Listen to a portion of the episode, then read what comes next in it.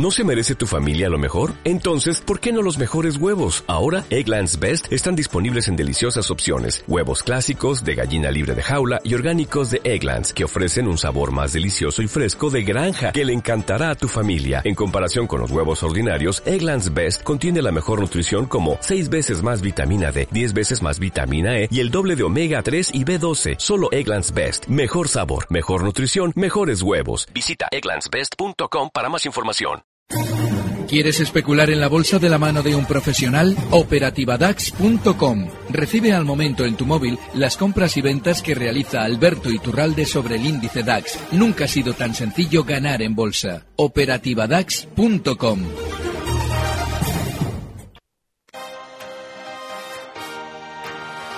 Información, análisis, opinión y mucha, mucha economía. En primera hora, siempre algo más. Con Sofía Buera.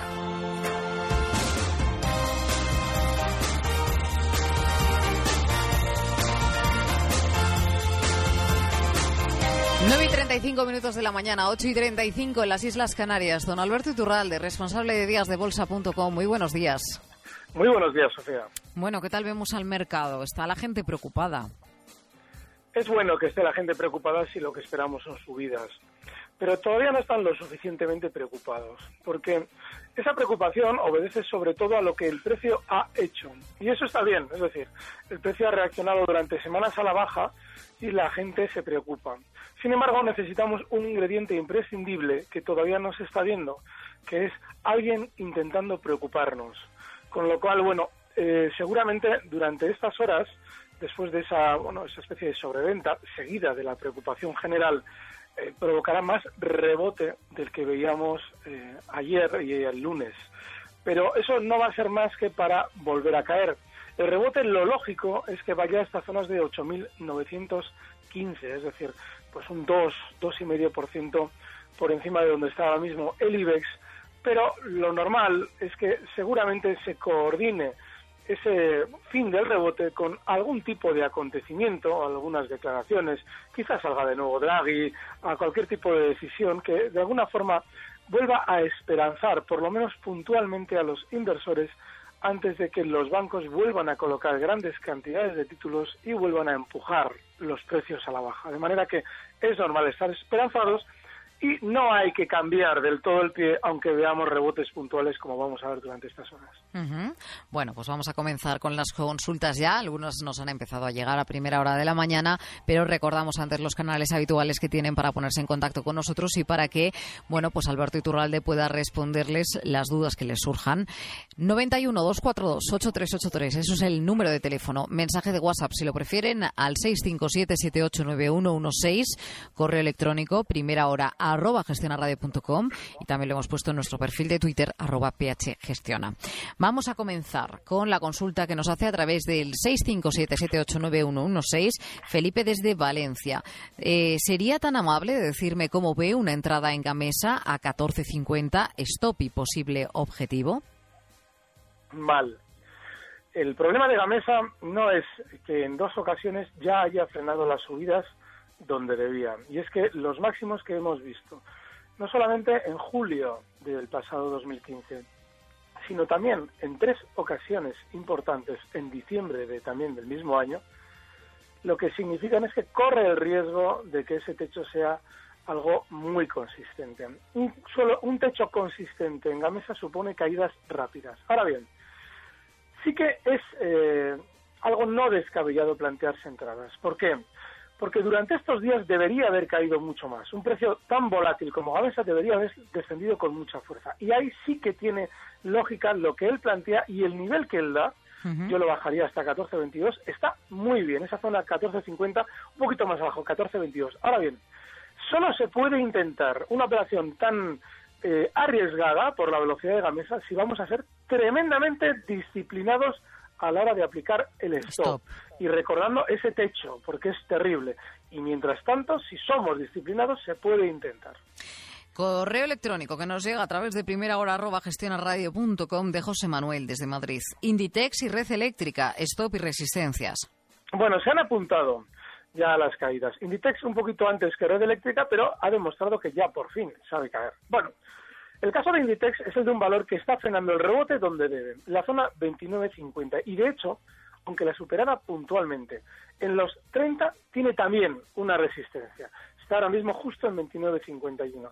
Yo creo que Inditex es un valor en el que eh, seguramente debamos esperar a un gran sentimiento negativo global para entrar, porque lo normal es que se siga apuntando a las caídas cuando el mercado global siga cayendo, que yo creo que lo va a hacer.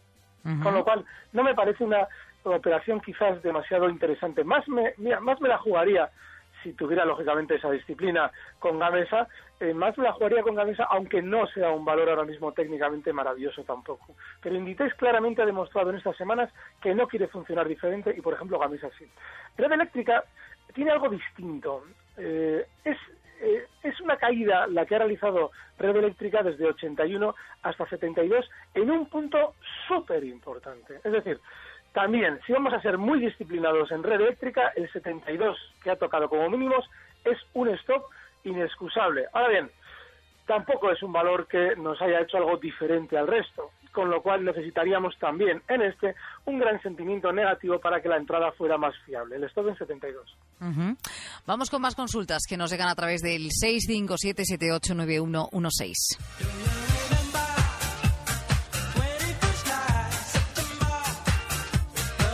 Antonio desde Madrid, me gustaría que me dijese, señor Iturralde, un precio de entrada corto para Bankinter y Mediaset. Qué bueno, qué buena la de Bankinter. Bankinter es el único banco a nivel nacional que, eh, no habiendo recortado como lo ha hecho el resto, sigue publicitándose en el lado positivo. Es decir, la propia casa sigue enviando por ahí a sus directores financieros a decirnos que el precio está fenomenal, eso significa que están intentando repartir títulos y que en el momento en el que ya termine el brillo del valor, porque ha caído menos, lo normal es que descienda como todos los demás y seguramente incluso bastante más que los demás que ya lo han hecho.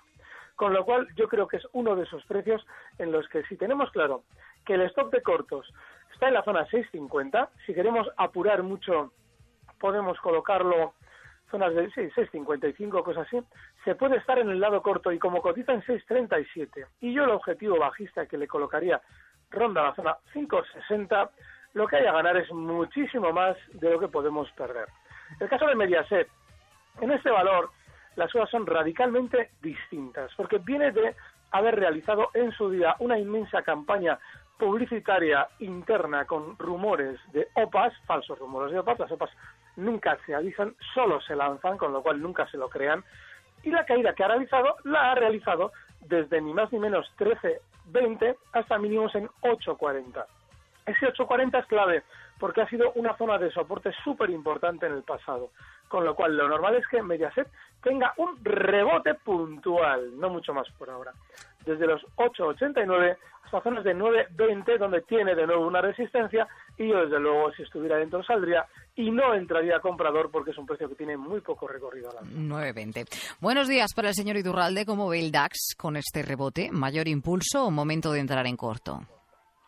Eh, las dos, las dos cosas, porque fíjate, yo creo que va a tener más impulso hasta 9.950 y creo que ya quien en un momento determinado se esté planteando cortos debe ya estar ya un poquito eh, pues eso preparado para abrirlos y mm, seguramente también preparado para que en el momento en el que veamos esos 9.950 se produzca algún tipo de noticia positiva. Es importante, no mucho, porque lo que realmente deberíamos haber necesitado en las caídas son negativas para dejar de caer, pero sí es bueno que una vez que ha rebotado el DAX, ni más ni menos que desde 9.300 si se quieren ver esos 9.950, que sería aproximadamente un 6%, pues veamos algo positivo para continuar cayendo. Desde Valladolid, a ver si el señor Iturralde, que sigue a logista, me indica dónde entraría la resistencia ante una eventual subida del mercado. También saber si pagará dividendo en el mes de febrero. Si sabe si pagará dividendo en febrero. No, no lo sé. Pero lo de la eventual subida del mercado se ha producido. Durante estos días el IBEX ha llegado a marcar en zonas de 8.200, 8.300 para rebotar hasta los 8.800. Y, y el perdón, logista desde 17 ha rebotado hasta 18.50, es decir, ha realizado un 13,5% de rebote.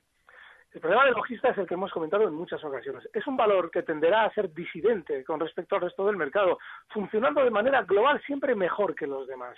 Cuando los demás caigan, ya veremos cuando los demás suben lo que hace, pero cuando los demás caigan funcionará mejor. Y así lo ha hecho. Con lo cual, ahora, entrar en logista, bueno, se puede intentar. Hay que tener claro que el stock estaría en 18.50. Logista, logista eh, cotiza ahora en 18.96 bueno, pues sería con una esperanza de atacar máximos en zonas de 20, pero ha llegado tardísimo, 18.50 el stop. Seguimos en primera hora en Gestión a Radio respondiendo sus dudas.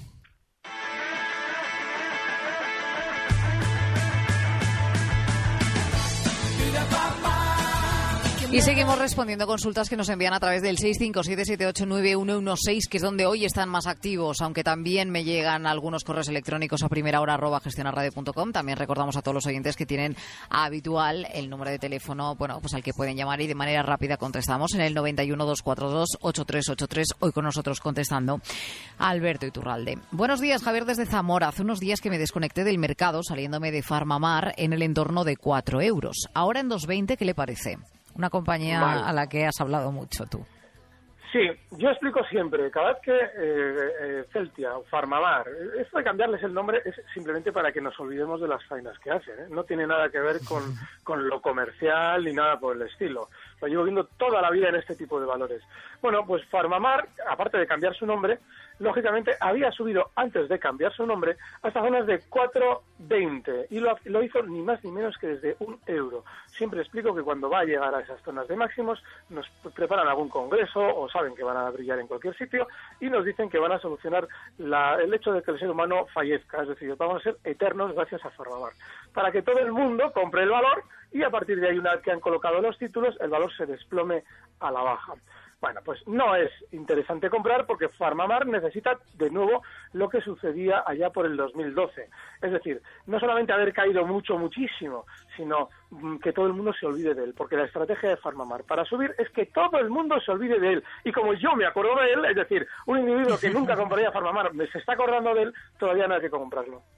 Bueno, vamos con dos consultas que voy a agrupar eh, porque más o menos son parecidas. Una nos hacen, tengo liquidez en estos momentos y quisiera saber qué haría el señor Iturralde, si entraría ahora o esperaría eh, una fuerte bajada. Juan desde Sevilla nos pregunta, buenos días, ¿con qué títulos podríamos aprovechar posibles rebotes si llegaran después con entrada, salida rápida?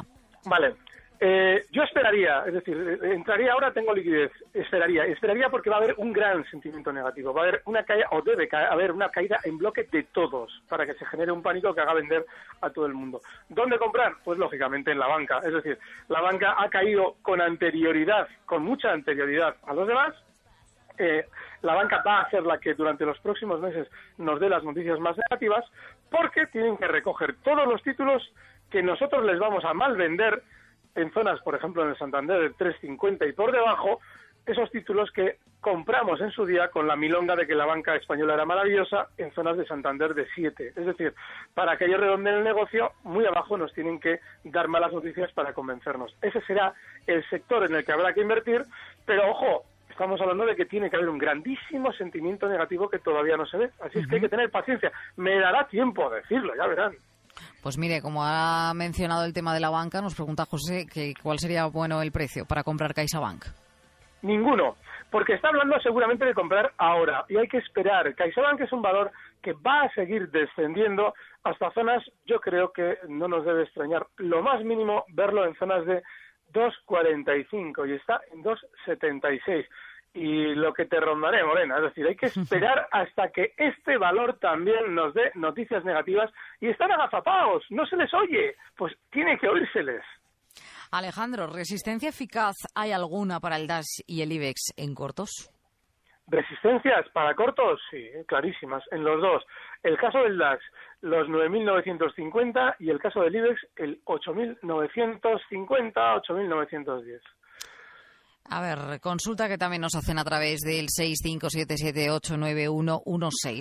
Buenos días, la vela de ayer de Siemens y la noticia de un 42% de incremento en la facturación, ¿es suficiente para vender según su estilo? Pues me gusta muchísimo esa pregunta. Eh, sí, y le voy a explicar por qué. Eh, normalmente, cuando un valor ha, tenido una tendencia clara al alza y nos da las buenas noticias, todavía no hay que vender porque hay que esperar el giro a la baja. Pero este valor ha estado muy lateral durante años. Estoy hablando de que desde el 2013 Siemens no ha salido de un tramo entre 80 y 105 y lo ha visitado en sus dos extremos en varias ocasiones. Eso significa que si una vez que ha rebotado con fuerza, como él plantea, que ha sido así, lo ha hecho hasta una zona de resistencia, no la ha llegado a, tocar la más importante dentro del movimiento lateral, porque Siemens ha llegado a marcar zonas de 91 y la mayor resistencia está en 93. Bueno, pues si llega a zonas de 91 91 cerquita nos dan la buena noticia, es cortos con el stop en 93 y de hecho ya ha podido comprobar durante la apertura de hoy que ha descendido ni más ni menos un valor con muy poco recorrido habitualmente hasta zonas de 86.50. Es decir, lo han vuelto a hacer. Aquí hay uno que le sigue, no sé si con buena o mala intención, nos dice Javier desde Bilbao, que está ocurriendo con su operativa DAX. Ah, no, pues hemos tenido 15 primeros días de, de enero muy malos por el cambio de volatilidad del DAX y ahora ya estoy empezando a funcionar otra vez con normalidad y bueno, pues volveremos de nuevo a los beneficios con lógica. Llevamos en total pues unos seis mil y pico puntos desde que empezamos y volveremos de nuevo. Vamos con más consultas que nos llegan a través del 657789116.